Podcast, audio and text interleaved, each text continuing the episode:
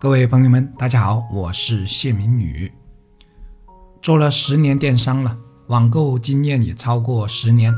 说实话，在我的标准中，绝大多数网店的客服，或者说绝大多数的店铺服务，都是相当有问题的。无论是淘宝平台还是阿里巴巴上的服务，都良莠不齐。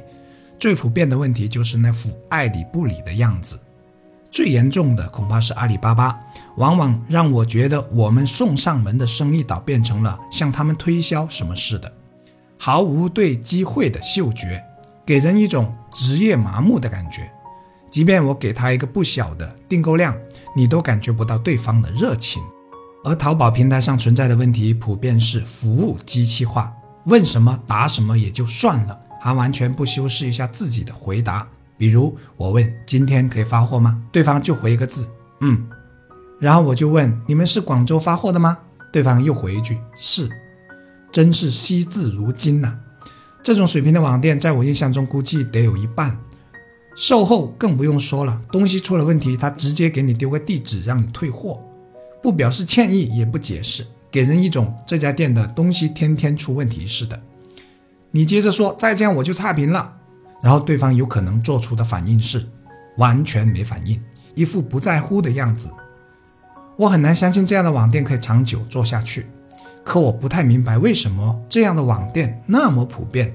所以今天我来吐槽吐槽。当然，要是仅仅是吐槽，那我这个录音就没有意义了。所以重点在后面。很多老板只关注今天出了多少单，赚了多少钱，或者只关注数据，比如直通车。流量和转化，又或者他们只关注怎么刷单才能不被抓住，他们很少关注服务上的事情，也从来不抽查聊天记录，不对客服的数据，比如响应速度啊、转化啊做要求，甚至有些团队是没有提成制的，这种制度下的客服是不可能有积极性的，工作也只不过是应付了事，甚至还期望没人来更好呢，这样他就有时间做自己喜欢做的事了。当然还不一定是工作上的事啊，这种环境下的客服，你说服务能好吗？至于怎么提升服务品质，其实刚才也提到了一些了，也是我的经验。简而言之的话，其实就一句：老板要重视。至于方法，我的心得是：第一，定时随机抽查客服的聊天记录，让客服不会那么放纵自己；第二，设立客服考核机制。如响应时间和转化都加以要求，并采取末位淘汰制。有必要的话，每周公示各客服数据进行对比。第三，定期召开客服交流会议，分享有用的方法，并得到采用的给予一定的奖励或计入年终奖的重要参考。第四，工资要和业绩挂钩，不同转化给予不同的提成点数。第五，做好标准体系的建设。比如售前应该统一做到怎样的效果？消费者的很多问题要怎样回答？